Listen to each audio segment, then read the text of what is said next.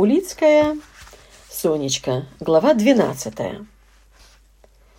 В годы своей юности Роберт Викторович тоже был центром завихрения каких-то невидимых потоков, но это были потоки иного свойства, интеллектуального. На них, как и на Зуфтаниной дудочке, тоже стекались молодые люди.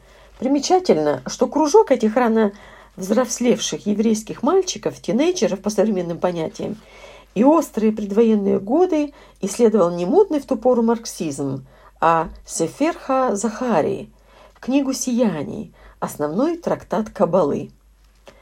Эти мальчики с Подола, еврейской окраины Киева, собирались в доме Авидгора Мельника, отца Роберта Викторовича, и дом этот примыкал стена к стене к соседнему, принадлежащему Шварцману, отцу Льва Шестого, с которым спустя 20 лет уже в Париже близко сойдется Роберт Викторович.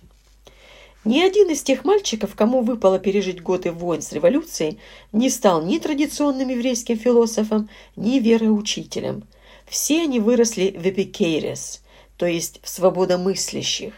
Один стал блестящим теоретиком и несколько менее удачливым практиком начинающего кинематографа.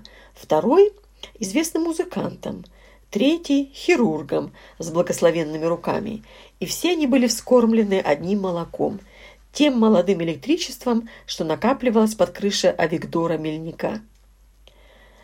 Происходящее вокруг Тани, когда гадался Роберт Викторович, было то самое, чем и его молодость была заряжена – но под знаком иной стихии, женской, столь ему враждебной, да еще с поправкой на обнищалое, выродившееся поколение.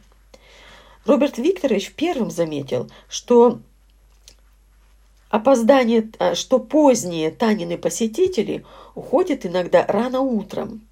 Сохранивший на всю жизнь привычку к раннему просыпанию, Роберт Викторович, выйдя в шестом часу утра из жилой части дома в свою мастерскую террасу, где любил проводить эти первые, наиболее частые, по его ощущению, часы, заметил свежие следы, ведущие с крыльца к калитке по только что выпавшему снегу.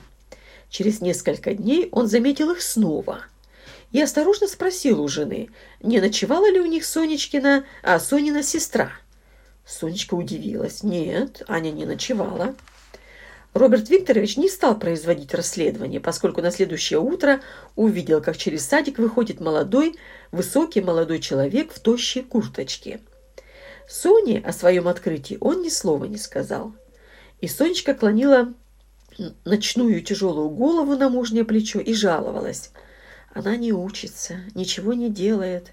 В школе ее ругают, какие-то намеки гадкие. Это ее э, Раиса Семеновна Роберт Викторович утешал ее. «Оставь, Соня, оставь.